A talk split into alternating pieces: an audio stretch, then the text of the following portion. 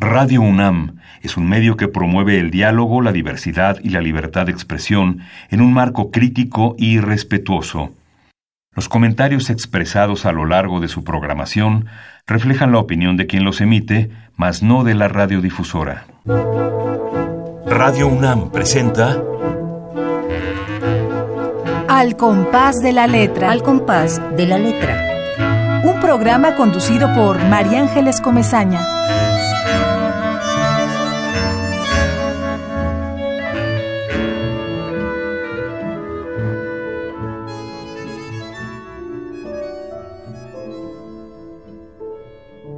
La misteriosa voz. Esa voz misteriosa que habla en nosotros viene de una galaxia que en nuestro pecho duerme. Alegría sorda de las luciérnagas, estrellas sonoras que bailan en la vigilia ausente de las rosas, cuyo hondo penar produce espinas. La vida es un hondo sí, mas si nada es verdad, ¿qué es todo esto? Nada vivo está listo para morir y sin embargo, como el agua que escurre por la ladera, un domingo de Dios y cielo encapotado, sucede. Esa es la única verdad. Muy buenas tardes queridos amigos. Otra vez estamos aquí en Radio UNAM, en esta cabina mágica, eh, amantes de la poesía. Eh, la poesía irrumpe, eh, se cuela por la puerta, viene por la ventana y siempre, siempre nos emociona, nos conmueve, nos llena realmente, nos nutre la pasión, yo diría. los poetas que llegan a este espacio llamado al compás de la letra, son verdaderamente magos y nos hacen sentir que existimos. Creo que la poesía es una forma de señalar que estamos vivos, aunque duela cuando a veces se escribe, aunque a uno le parezca que, va a pasar eh, sin, que, sin que nadie la vea, la poesía nos dice que estamos vivos. La tarde de hoy, queridos amigos, tenemos a una poeta que acaban de escuchar, que es una poeta espléndida, ya lo oyeron ustedes, ya escucharon su poema, y ella es ni más ni menos que Maricruz Patiño, que además viene de su pueblo a Radio UNAM a estar aquí este ratito de poesía con nosotros. Yo te agradezco mucho que estés aquí, Maricruz Linda. Ay, muchas gracias a ti por invitarme. Nada más precioso para un poeta que leer poesía y hablar de poesía. La vida es una poesía, pero a veces no se sabe ver. Sí, totalmente, totalmente. Y es una poesía que es necesario entregar a otro. Hay una especie de vínculo, de puente, eh, que hay que caminarlo y hay que llegar a esa otra orilla para que la poesía se termine de hacer. Claro. Y eso sucede con tu poesía cuando yo la leo, Maricruz. Claro.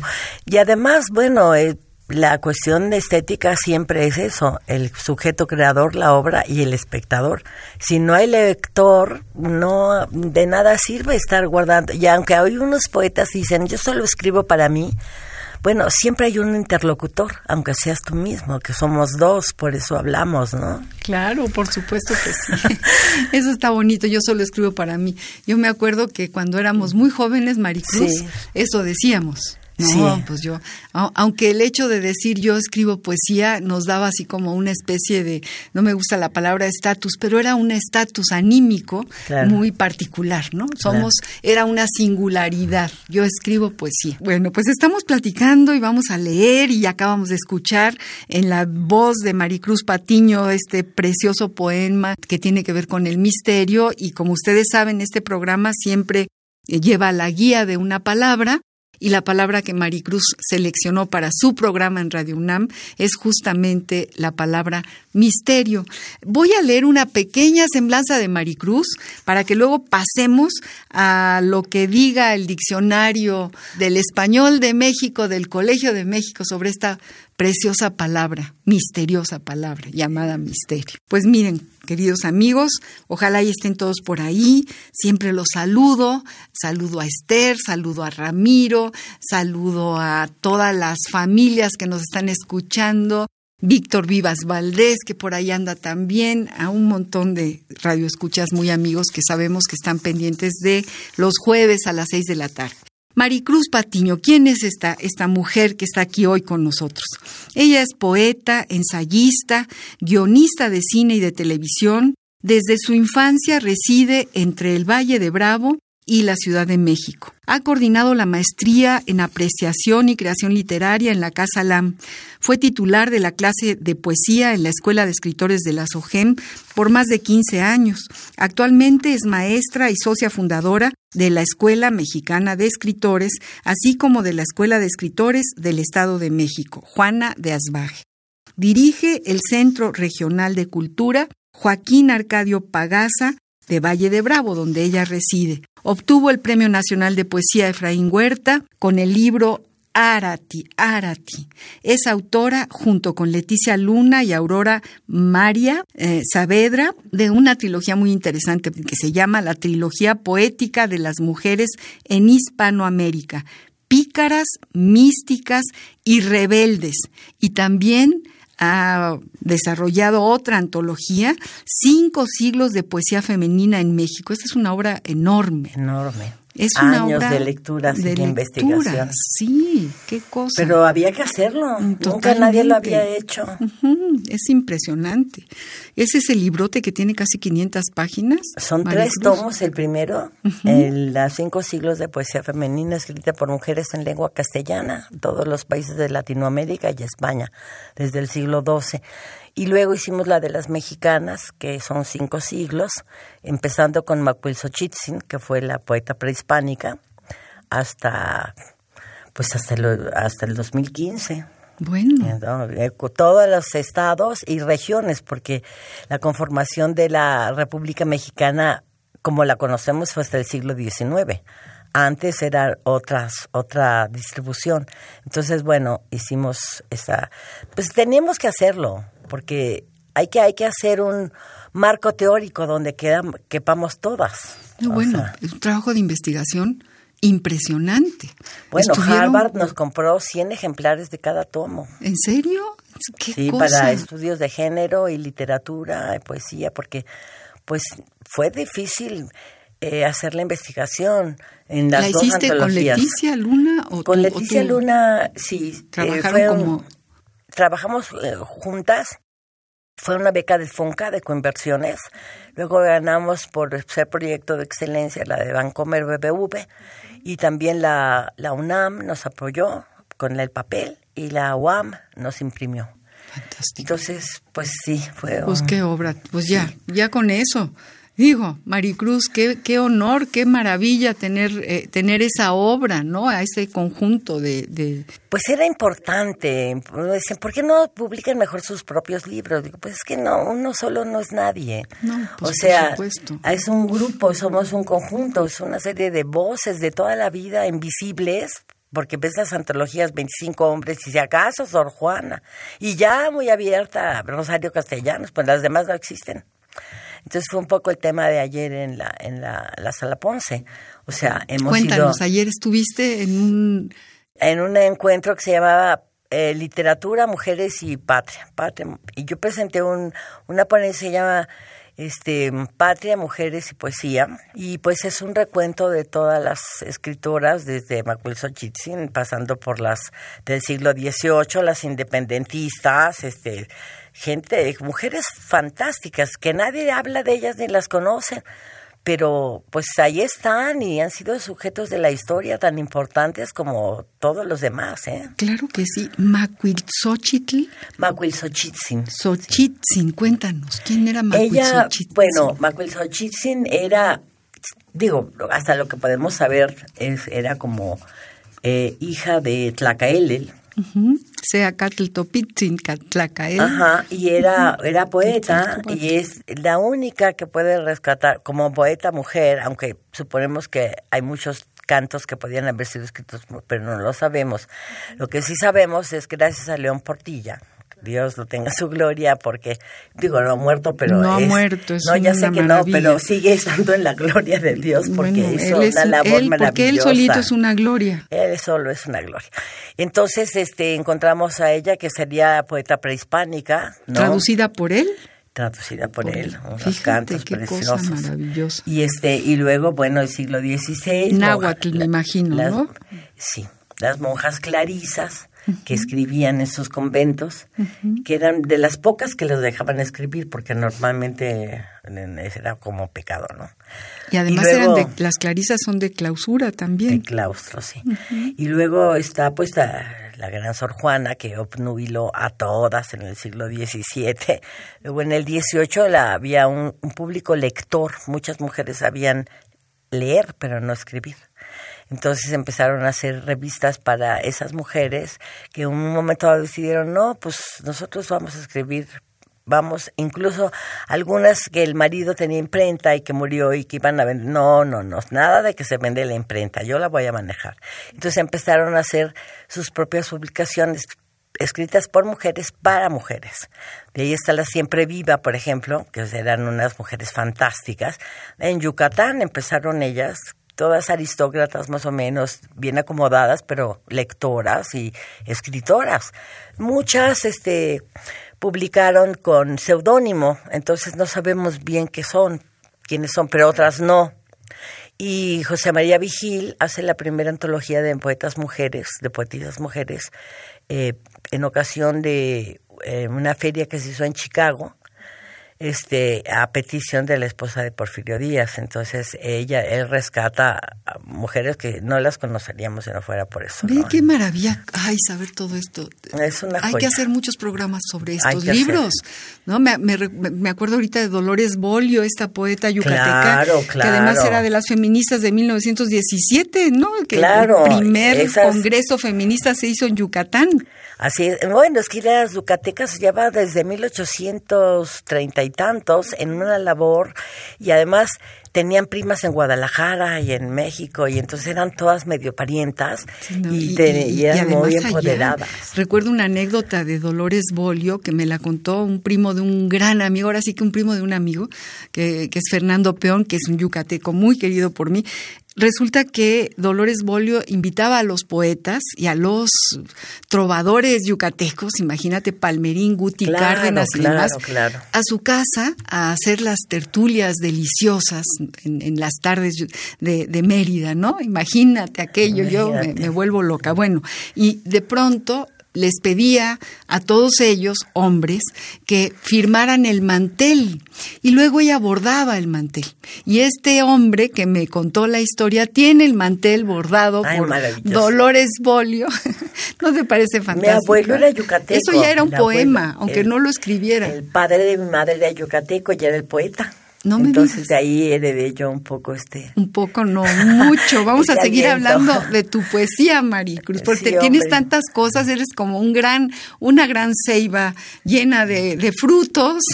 Esto que nos estás diciendo, yo estoy deseando que me sigas contando, que me Ya hables de tus poetas, un- mujeres un- preferidas. un- vamos a hacer un programa especial Vamos. sobre poetas mujeres. Pero ya, aquí lo firmamos y lo bordamos, como haría Dolores Bolio. Pues estaría buenísimo. Bueno, seguimos con la semblanza de esta maravillosa mujer que nos, que nos visita la tarde de hoy en Radio UNAM, que es Maricruz Patiño. Su obra ha sido incluida en más de 40 antologías nacionales e hispanoamericanas.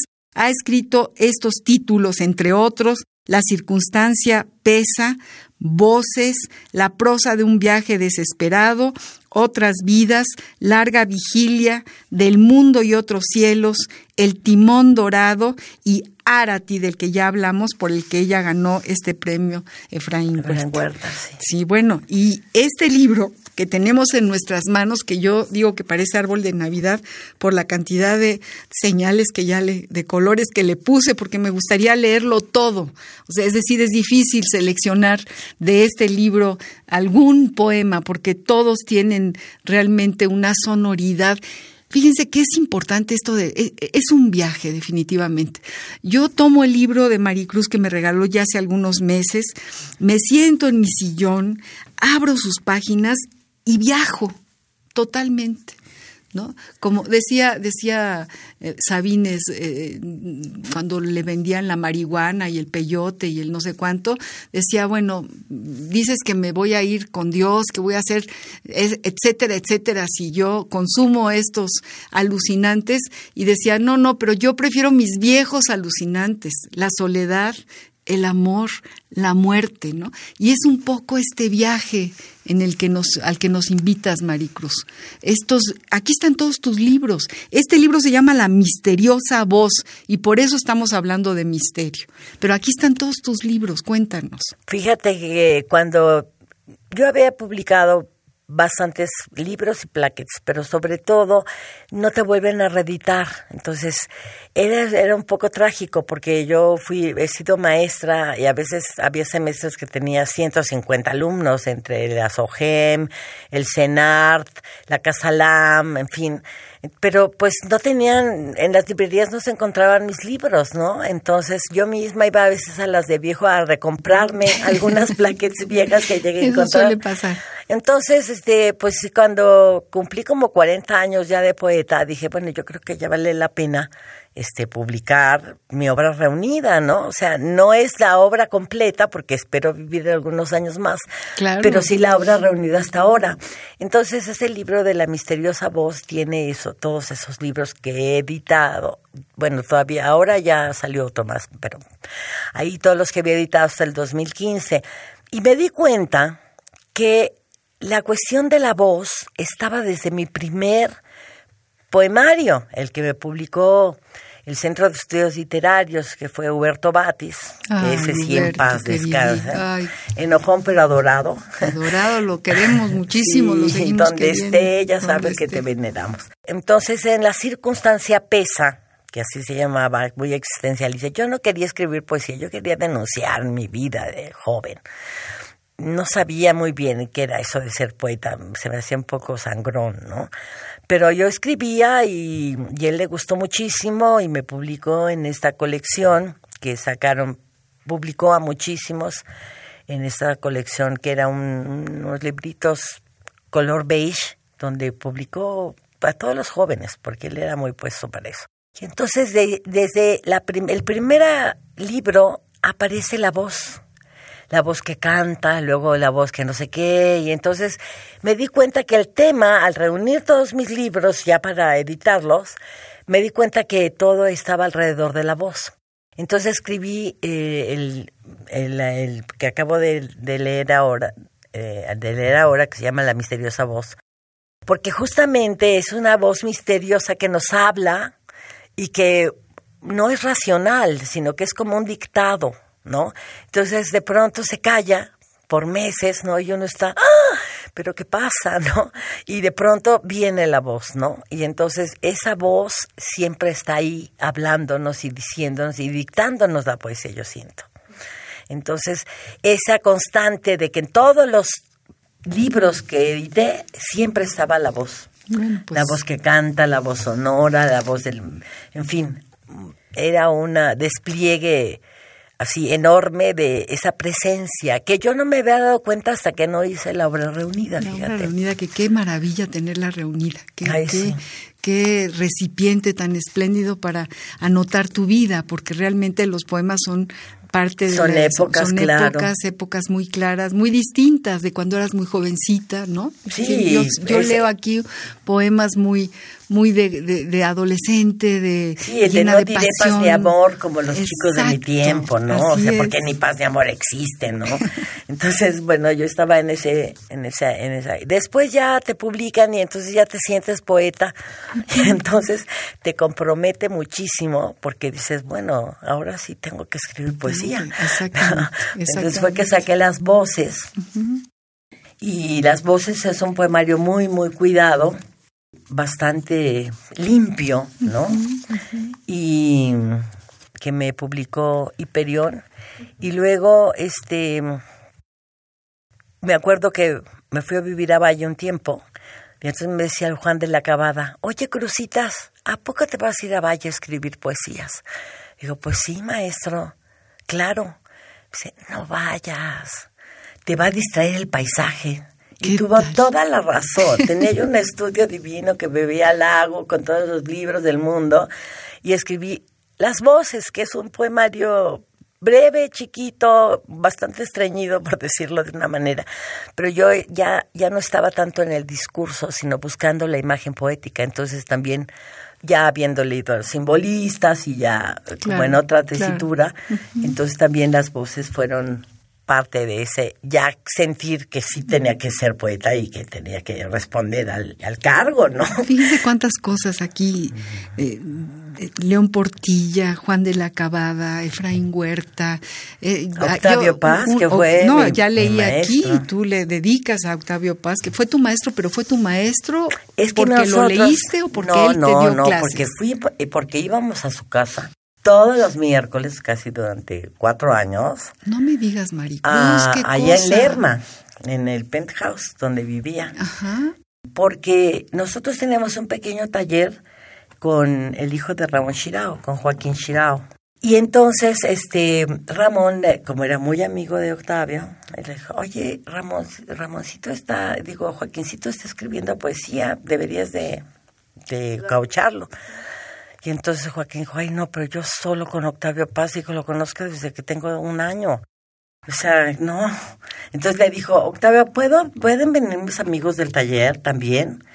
Entonces, sí, ¿cuántos son? Pues son cinco. Pues sí, que vengan. Qué privilegio, ¿Qué me estás diciendo? Él nunca dio talleres porque, mm, bueno, por ejemplo, no decía, es que yo no puedo dar clase en la UNAM porque no soy eh, graduado de nada. Qué cosa. ¿No? Qué cosa. Entonces, y fue muy padre porque en ese tiempo le estaba preparando la llama doble, que después pues, salió muchos años después, pero él nos puso a investigar muchas cosas.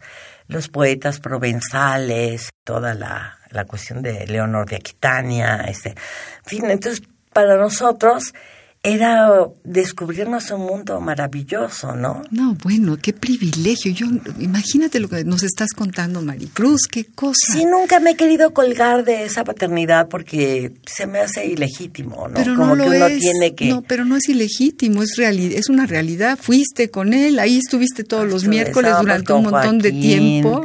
Con Luis Roberto Vera. Qué cosa este. Con José Manuel Pintado, porque íbamos juntos, este, cuando estábamos todavía casados, en fin, había un, grupo, de gente. fantástico. Otros cinco que éramos, eh, María Cortina, que era entonces, creo que salía con Joaquín.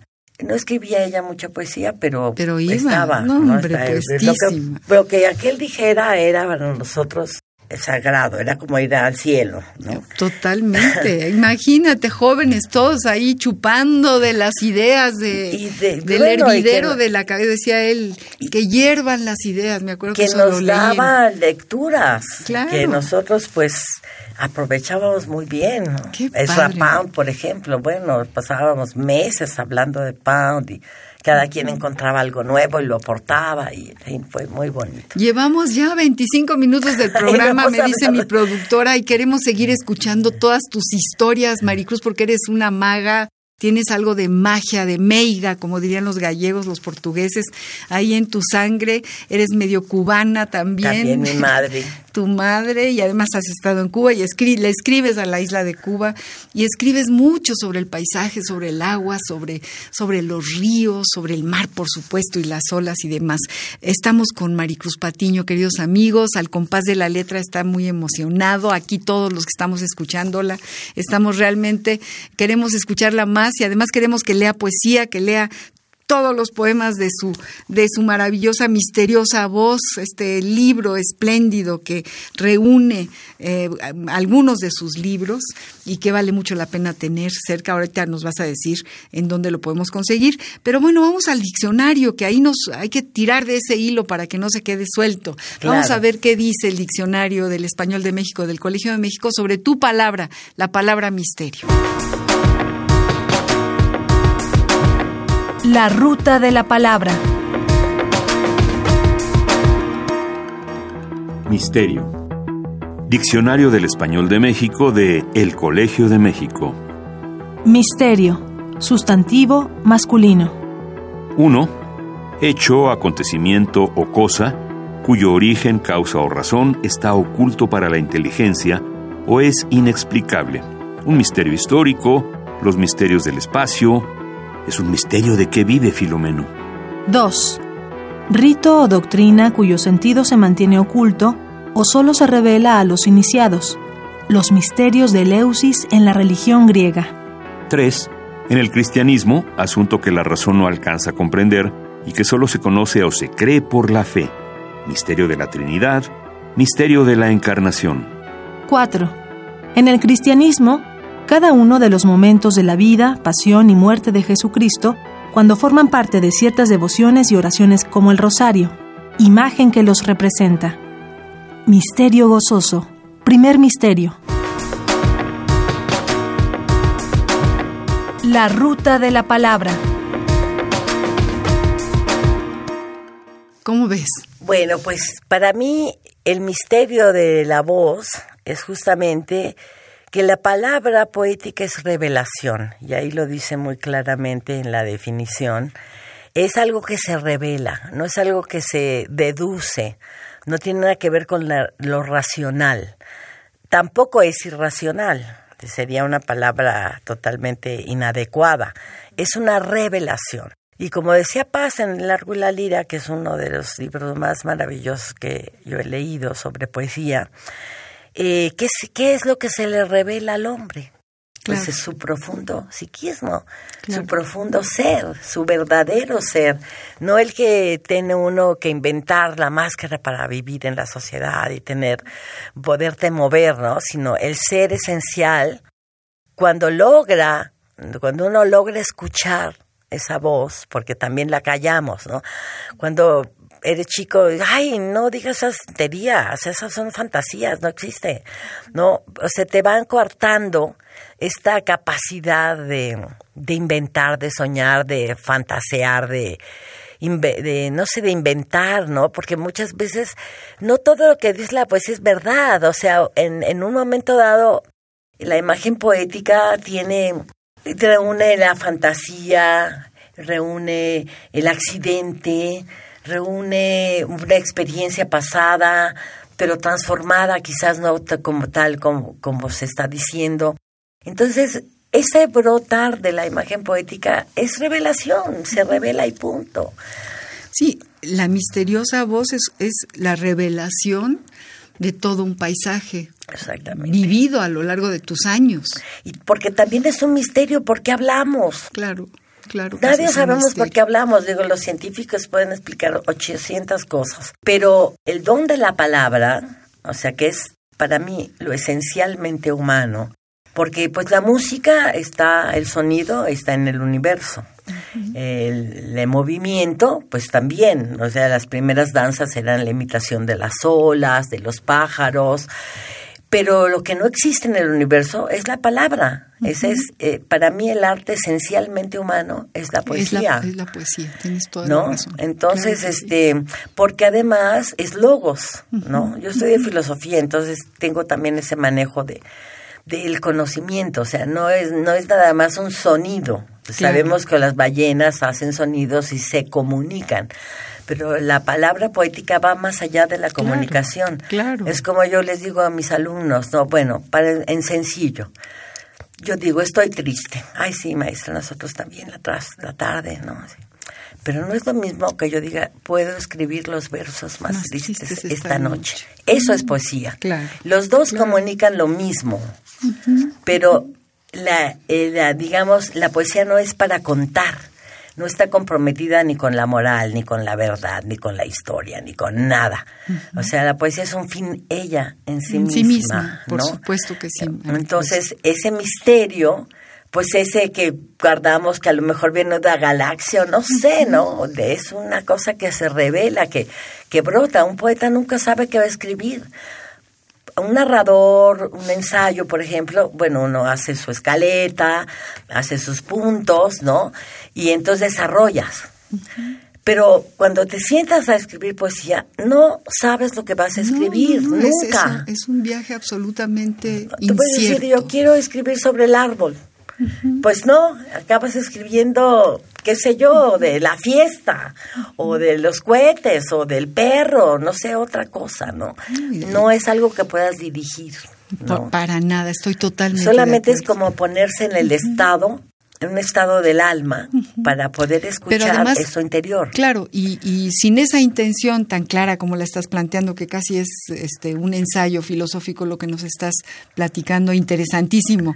Pero cuando uno se, uno ni siquiera sabe, o sea, ni siquiera tienes esa intención, ¿no? Voy a escribir, de pronto irrumpe, ¿no? irrumpe como una chispa, quién sabe de dónde, eh, una serie de energías y brota, brota esa luz que se llama palabra que se llama palabra poética. Y me acuerdo, este, por ejemplo, en el Timón Dorado, a mí me asaltaba un ritmo. Y la, la primera frase del poema este, del Timón Dorado se me repetía y se me repetía. En este navegar, el único timón son las palabras. Qué bonito. Y, me salía en, este navegar, el único timón son las palabras. Y, no podía yo escribir porque estaba llena de cosas y de tareas y de compromisos. Y dije, ya no puedo seguir con este poema atorado. Entonces le renté una cabaña a un amigo mío en Cipolite, una semana entera, y me fui con mi laptop a escribir el poema del Timón Dorado. Y el primer día dormí 18 horas. El segundo día salí a la playa y me dormí 20 horas. El tercer día me dormí 12 horas seguidas y entonces me levanté furibunda y dije, yo no vine a dormir, yo vine a escribir el timón dorado. Y entonces al día siguiente me despierto a las 3 de la mañana y empiezo a escribir el timón dorado de un solo golpe. Sí, fíjate Lo terminé en cuatro días. ¿no? Eh, dejé fluir.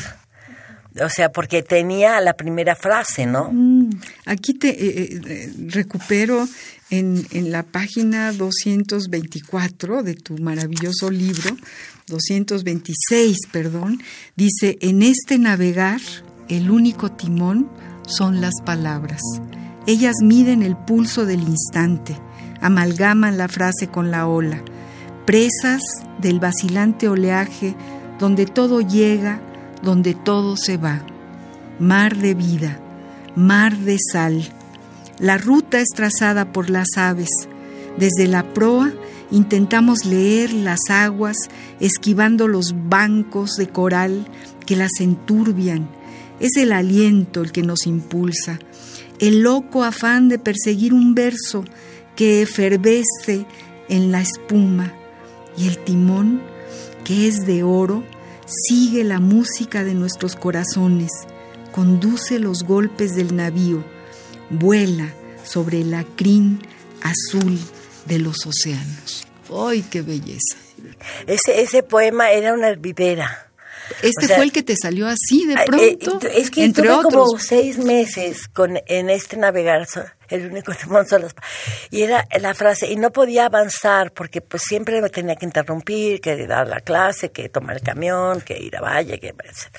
Hasta que un día dije, esto me está hirviendo en el cerebro, entonces yo tengo que irme solamente a eso, no me puedo distraer. Y te digo, me la pasé durmiendo la mayoría de las veces y este y finalmente salió de un solo golpe. Un día a las 3 de la mañana como que me agarró, me agarraron del cogote, así me levantaron y me puse a escribir y no paré hasta el eso fue un jueves en la mañana y no paré hasta el sábado de la noche. Qué historias, queridos amigos, estamos platicando con Maricruz Patiño. Nos vamos a ir a una pausa musical y ¿qué creen que vamos a escuchar? Vamos a escuchar a los Beatles y vamos a escuchar Magical Mystery Tour, porque estamos hablando del misterio y estamos leyendo poesía de la misteriosa voz de Maricruz Patiño. Uno de mis favoritos, el Magical Mystery.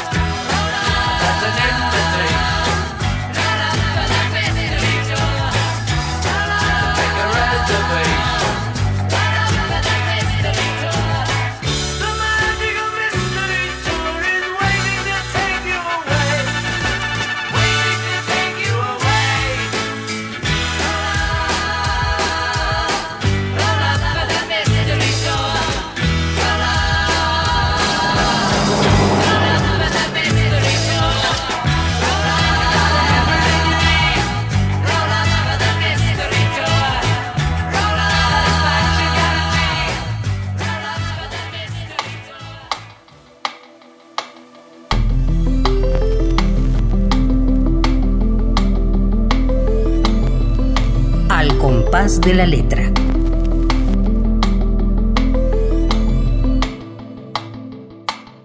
¡Ay, qué música! Es también otro viaje, otra, otra uh, maravillosa forma de soñar, le, escuchar a, nuestros Beatles, que además son de todas las épocas, pero sobre todo son de nuestra época, Maricruz. Son como nuestros, ¿no? Bueno, olvídate, es verdaderamente... nos hicieron vibrar, soñar, llorar, No, hombre, los eran nuestros... hablaban por nosotros. Así es, así es quiero que nos leas lo que tú quieras. Yo tengo ahí un montón de cosas anotadas, armadas, pero lo que lo que a ti te parezca que nuestros radioescuchas tienen que tienen que escuchar. Pues mira, voy a leer justamente Habitar la casa. Eh, yo soy fan de Bachelard. Tiene justamente un epígrafe de Bachelard que dice los espacios donde hemos sufrido la soledad o gozado de ella, donde hemos deseado y hemos, nos hemos comprometido, son en nosotros imborrables la poética del espacio. Este es cuando yo vivía en Parque México. La habitación en el parque. En este cuarto durazno frente al parque palpita aún el deseo de la primera noche, de la primera madrugada en la que vine al mundo, cuando abrí los ojos y conocí mi nombre, para luego saber que la gota también es el océano. En este cuarto durazno frente al parque Subo y bajo los mundos y siempre estoy en este. Mi nombre es lo que busco. Ese aliento fugaz del primer día que penetró en mi pecho, con el que fui llamada a la existencia y desde el que me habito en esta casa que flota frente a un parque. Qué belleza de poema. Luego está la casa en la tierra. Tocas la puerta en la mañana y se abre el cielo el mismo que anoche se caía como un piso celeste desgajado.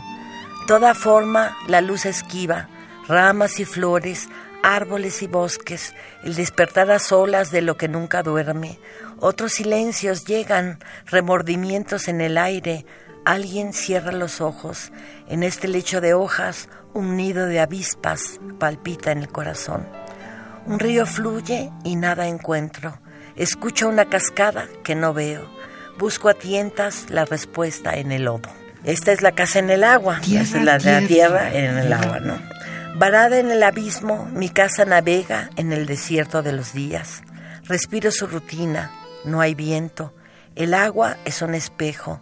El hombre duerme, goza su ración de amor. Cuando estamos anclados, la casa está en paz. Qué bonito. Luego está la casa en el aire, que eso se la dedico a mis padres, porque es la casa de Valle de Bravo, y luego la que también, heredamos. También tienes que leer cuando el, el el baile, el danzón de tus papás. Por favor, ese, poema no lo puedes dejar de leer. Lo pura en los mejores poemas que no publicados se acabe el programa sin que todos te escuchemos en, en tu propia voz. Y por allá mi productora seguramente va a poner a Nereida de música ah, de fondo. Sí. Es que yo me inspiré en Nereida. sí, ya lo sé, y por eso te lo estoy diciendo. Un día, un día me habla un amigo que estaba haciendo un, un, un número de tierra adentro. Me estoy dedicando este número al danzón. Y yo me acuerdo que tú tienes un danzón. Le digo, no, yo escribí uno que se llama Bar León, pero no tengo el de danzón, pero te escribo uno. Entonces me fui al Sambors, que vivía en Campeche, me fui al Sambors de Aguascalientes, compré un disco de y lo puse y me inspiré y escribí ese porque yo me acuerdo a ver a mis papás a mí bailando. Ese, esa es la ternura, la, el retrato más bello a unos papás que yo he leído, quiero decirte, y no te estoy cultivando como los yucatecos, te estoy diciendo la puritita verdad. Lo leí varias veces, es más, hasta me lo quiero aprender de memoria porque me parece prodigioso y de una ternura y de un amor a tus papás, ¿verdad? Y, eh, bueno, e, es fantástico. Así que, mi padre era comunista y se fue de voluntario en la Revolución Cubana. Entonces ellos bailaban en el Parque Maceo, es en la cabaña, y nosotros, pues yo tenía nueve años, entonces los veía bailar, ¿no? Bueno, este, no sé cuánto tiempo tenemos, pero podemos. ibas a leer el de la casa en el aire, pero es que es un poco largo. Quizás el epílogo dedicado a Paz. A ver. Para mi maestro Octavio Paz, la gente que no vive su casa sufre de una cierta pesadez de espíritu. Digo, porque sin casa viven millones sobre la tierra. Vivir en una casa, vivir sin casa, Y aún así, habitar nuestra casa no es fácil, lo sabe todo el mundo. Pero siempre hay una casa. La casa nos persigue, se lleva adentro. Si estás en este mundo es imposible no tener una casa. Cuando nada se tiene, el alma es una casa, la piel es una casa y por último, maestro Octavio, la mirada también es una casa. Ay, qué bonito, es que él tiene un poema homenaje. que se llama La casa de la mirada. Claro, qué bonito, qué bonito poema. Sí. Ay, vamos a una cápsula que quiero, eh, tantas cosas quiero platicar contigo y con nuestros radioescuchas esta, esta tarde. Quisiera estirar el tiempo y ojalá y se pueda estirar, porque no hemos pasado al epistolario.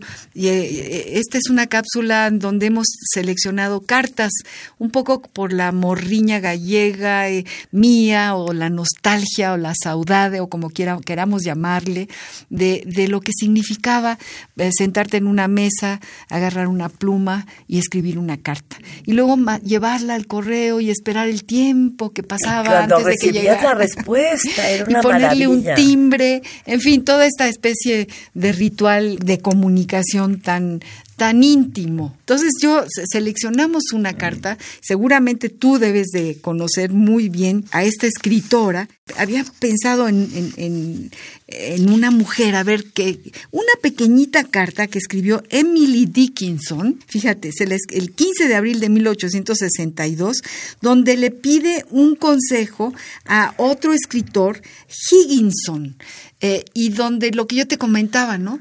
Que era como siempre queremos que nos digan qué te parece quién soy, porque finalmente cuando tú enseñas tu poesía te estás enseñando a ti misma, Es me estás, striptease. me estás habla- abriendo tu alma, pero un striptease de esos así como, como después de quitarte la ropa y tal, quedarte con el puro espíritu, ¿no? Ya te quitaste todo, ya los músculos se fueron, ya Hasta los el miembros no vestido con existen. el que Dios nos trajo al mundo. Entonces vamos a, a escuchar esta pequeñita carta de esta mujer fantástica y además después me fui a, sus, a su poesía, me fui a una antología de poesía de Emily Dickinson y como la magia existe, hay cosas que me evocan a tu poesía de esta mujer inglesa, por Dios, de, de hace tantísimos siglos, ¿no? De hace dos siglos. Eh, cosas así como, por ejemplo, eh, nuestra parte de noche, nuestra parte de día, nuestro hueco de gracia, nuestra hueca ironía, un astro aquí y allá tal vez no tiene guía, la niebla aquí y allá, después de todo el día. Tiene como este sentido del humor que tú conoces y esta narrativa poética que no tiene trabas, que está, que, que no, que no costó mucho tiempo eh, escribirla, así como tú nos cuentas que de un jalón alguien te agarró de aquí y te sentaste a las 3 de la mañana y te salió el poema Igual que tal la cual. prosa del viaje desesperado. Exactamente. Entonces, bueno, vamos a escuchar esta pequeña carta de Emily Dickinson y a ver qué, a qué te suena. Y luego vamos al capítulo tuyo de tu libro que se llama Cartas y que nos cuentes algo de ese capítulo. Epistolario. Domicilio conocido. Domicilio conocido.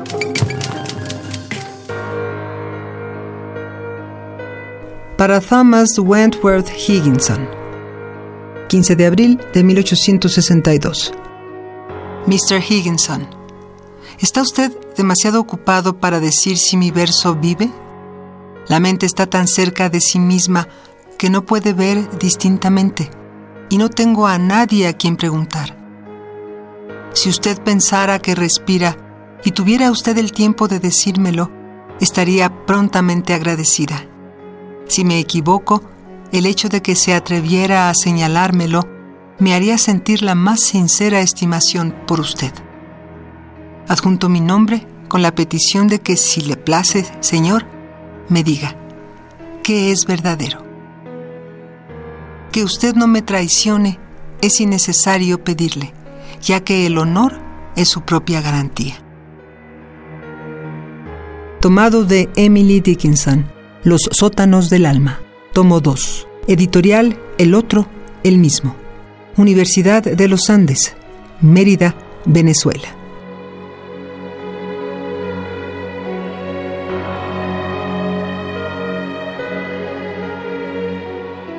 ¿Cómo ves esta carta? Bueno, yo leía muchísimo a la Dickinson. O sea, soy lectora de poesía y, y me encantan las novelas también, leo muchísima novela. pero la poesía, pues, y sobre todo las mujeres, ¿no? O sea, que era como un eco. Entonces, pues vas aprendiendo de todo. Finalmente la poesía, la poesía es, pues, no es un plagio eterno, pero sí hay una, hay, una, resonancia continua de los poetas que lees, ¿no? Son estafetas. Y yo sí les digo a mis alumnos, la única manera de estudiar poesía es leer a los poetas. Por supuesto que sí. Yo también se los digo siempre. Es la porque además cultivas el oído, es como la música. Claro, Y no importa que no la entiendas. Tú me contabas que un señor de una anécdota tan bonito porque fue a dónde, a qué lugar, a, Tabasco, Paraíso, Paraíso Tabasco, abajo de una ceiba en un pueblito. Cuéntanos. Y entonces este leí mis poemas, yo dije, Dios mío, yo que vengo a hacer aquí a Paraíso Tabasco, esos caminos de Dios. Pues ni modo, ya estaba yo embarcadísima, llegamos, se para el camión, dice, aquí se baja usted. Y entonces me bajo y veo una alfombra de flores y una valla de niños de secundaria con su uniforme muy limpio y sus guantes en Taraíso, Tabasco, en verano, verano. Yo dije, pobres niños, Dios mío. Y recibiendo a la poeta, bueno, nunca me han hecho una Un recepción tan hermosa. Qué hermosura. Entonces, debajo de la ceiba ya habían puesto, una ceiba hermosa, habían puesto sillas, estaban los papás de los niños, estaba todo el pueblo. Entonces ya leí mis poemas y entonces al final yo pregunté si había algún comentario y un señor ranchero se quita el sombrero y se me, me mira y me dice, maestra, todo lo que oí es muy bonito, pero no le entendí nada. Entonces, yo me senté esa noche en Merotel y dije, quiero escribir como Agustín Lara, cosas que todo mundo entienda, ¿no? Fue un halago y al mismo tiempo un bofetón. Porque yo dije, bueno, yo escribo para mis amigos de la Facultad de Filosofía, los últimos enterados de la poesía, como decían por ahí algunos. Y este, y yo dije, no, este es el público de verdad, este es el que yo quiero llegar. Y quiero, sí quiero que, que se lo sientan bonito, pero también quiero que, que por lo menos perciban, si no entienden, que ya lo percibe, porque me dijo qué bonito está, pero no le entendí, o sea, hay un reclamo, ¿no? Quería entender algo. Litz Arzubide, que escribía también cuentos, don Germán, nuestro querido don Germán Litz Arzubide, estridentista, alguna vez escribió un cuentito sobre la música y era una, una, música cantada en italiano que un papá le enseñaba a un niño.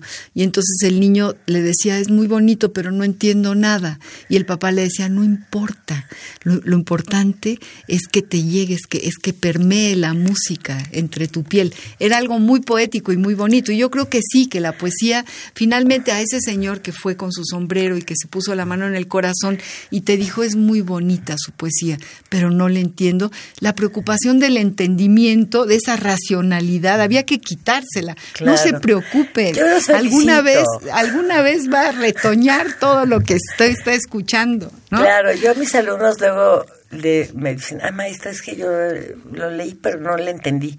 O felicidades. Qué, bueno que lo entiendan. O sea, no se trata de sentir ¿Qué sentiste? No, pues leer a Baudelaire fue como tragar navajas, maestra. Tienes 10. Órale. Porque pues la imagen de tragar navajas después de leer a Charles Baudelaire me parece maravillosa. La mejor descripción de Baudelaire. olvídate del reporte de lectura. He digerido las espinas, decía, decía Tragó navajas. tragó Imagínate. que wow. Diez le pusiste en ese claro, momento. Este nació para poeta y sí. Y sí, claro que sí. Así es. Y bueno, hablábamos de las cartas, ¿verdad? Este, bueno, este se lo dedica a mi madre. Y es una carta. Es una carta. Este calor de infierno, madre, cierta sonrisa que despierta a tu lado, cierto mar que llega y nos inundan, se sube a la cabeza, nos marea, con su moribibí aquí, con su ciguaraya allá, con sus tristezas, con sus cantos, las islas llenas de palmas y de lirios, el hombre siempre sufre, el hombre siempre ríe, el hombre madre, siempre él mismo, todos los hombres del mundo son iguales. En su nombre se abusa y se asesina, sobre su indolencia se cargan los ciclones. El hombre madre, míranos esta fragilidad, ni ángel ni demonio, ni máquina ni espíritu, vísceras, carne, ojos, vida, agonía, reposo, movimiento. ¿Qué norma lo contiene, madre? El hombre no está solo, pero se sabe solo. El hombre se desborda de todo recipiente, ocupa y dispone de su poder, es el espacio mismo y todo con su presencia habita. Qué bonita carta y qué remate a nuestra cápsula del epistolario domicilio conocido, porque realmente es, es, un poema, digamos, es una, es, un, es una carta hecha poema. Y, y bueno, reitero, y supongo que coincides totalmente en esta intimidad, que tan coincides que tú misma estás haciendo un poema al escribirle una carta a tu madre, ¿no? Claro. Y, bueno, esta carta de Dickinson es una carta muy naif que tiene ese ingrediente que tenemos todos cuando escribimos y queremos que nos digan la verdad, o sea, pero, pero tampoco queremos que nos digan tanta verdad de repente. que sean considerados, ¿no? Que haya un poco de piedad, porque luego, este, cuando pides que te digan y te rematan y te rompen el corazón. Como decía Dalí, ¿no? El hombre no soporta mucha realidad. Así es, así es. Pero qué bello poema, qué, qué bella carta a tu madre. imagínate, es lo que viene en el 84. Fíjate, el siglo pasado. El siglo pasado. El siglo pasado. Tú lo has dicho. Y bueno, si quieres leemos el... Vamos a, leer el, el poema Danzón, ¿verdad? De, Danzón para allá. Casi tenemos cinco minutos. Bueno, son muy largos cinco minutos en radio, son todavía una mina de oro. Y este, y este poema es que me hizo llorar, me conmovió profundamente. Ojalá, amigos queridos que están escuchando a Maricruz Patiño, les pase lo mismo que a mí. A veces yo creo que soy demasiado apasionada y, y tengo que bajarle unas rayitas, me dice mi productora, tendrá razón. Pero yo realmente desde el fondo de mi corazón disfruté, disfruté, me imaginé a tus papás pegaditos, como dice tu poema. Divinos. Vamos a escuchar ese poema que se llama ¿cómo? Se llama Danzón. Danzón. Y es Danzón dedicado a mis padres, Jorge y Nidia, porque bailaban. Mis padres lo bailaban suavecito, como dejándose llevar por el piano, la flauta y los timbales, deslizándose apenas por el salón aquel de la cabaña bajo el sopor limón de los mojitos. Mis padres bailaban danzón en un cuadrito, pegaditos, sudando, bajo un revuelo cálido de sordos abanicos, en aquella Habana encendida por la revolución. Pasito corto, arrastradito, cediendo al reclamo azul de las nereidas, claves con su tac-tac de enredaderas, donde miradas de diez años espiábamos átonas el ritual de los pies, siempre los mismos, al tono acompasado de las caderas. Mis padres lo bailaban los domingos, ella con un vestido de orquídeas contempladas, él de guayabera blanca y jipijapa, nosotros los vimos interrumpir el baile para escuchar el solo y retomar la danza de gestos complacientes en aquel juego de altísimas miradas. Mis padres lo bailaban calladitos, apenas como un susurro de palmeras.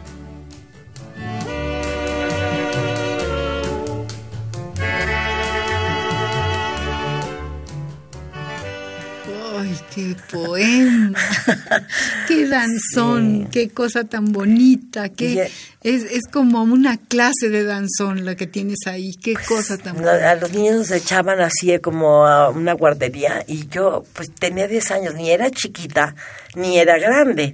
Entonces Estabas me justo en, en, esa frontera. Entonces yo espiaba por una, un hoyito que había en la barda a los, a los, a los bailarines, ¿no?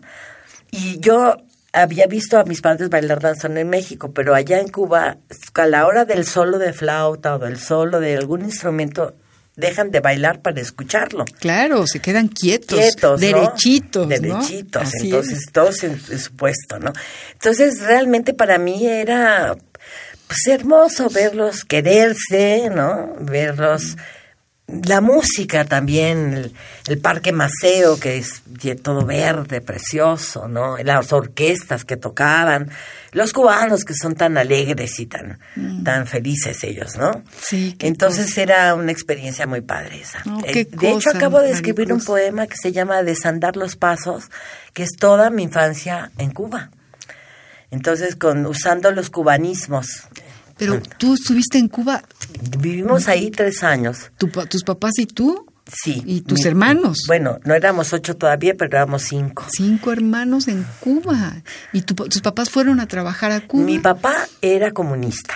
Y cuando triunfó, él tenía un, un radio de onda corta abajo en el sótano de la casa. Entonces, todo él oía Radio Sierra Maestra.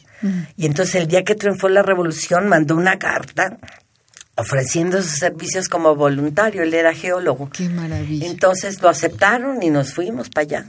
Ay, Maricruz, fíjate que tenemos un minuto, un minuto, 60 segundos, un tic-tac de 60 para terminar este programa. Yo, primero que nada, quiero agradecerte a ti de verdad que hayas estado en, en, este espacio que yo siempre digo que llega un duende y algo sucede en la cabina de radio. Es la poesía y los poetas, los que los que realmente la descubren y, la cubren y, y, nos la dan, nos la regalan, ¿no? Y bueno, te agradezco mucho y te pido que regreses. Tenemos que hacer un nuevo programa con toda esta historia que nos queda corta que queremos seguir escuchando de tu vida en, Cuba. Eh, viva Cuba, queridos amigos. mi papá era cubano. O sea, mi papá era gallego cubano y gracias a eso no lo mataron cuando la guerra civil española, gracias a haber nacido en Cuba. Y bueno, hay muchas cosas de qué platicar, hay mucha poesía que leer. Claro. Eh, ¿Dónde encontramos tu libro, Maricruz? Pues mira, está agotado. Yo creo que vamos a hacer una nueva edición. ¿Ese lo editó? El editó la cuadrilla de la langosta en la colección Once Mil Vírgenes, que es una colección que abrimos Leticia Luna y yo para editar a puras mujeres poetas. Ah, ya tenemos 13 títulos, final, lina de feria, gente voces femeninas muy sólidas y este pues ahí vamos. Muy bien. Pues gracias por estar aquí. Muchas gracias. Gracias a ti por invitarme y pues a tu público por escuchar. Claro que sí. Gracias amigos. Gracias Emiliano Rodríguez en los controles técnicos. Muchas gracias. Ivonne Gallardo, mi productora, y hoy Carmen Sumaya que estuvo sustituyéndola. Gracias Carmen. Queridísimos amigos, yo soy María Ángeles Comezaña, al compás de la letra, se va lleno de versos y regresa el próximo jueves a la misma hora. Muy buenas tardes. Radio UNAM presentó Al compás de la letra. Al compás de la letra. Un programa conducido por María Ángeles Comezaña.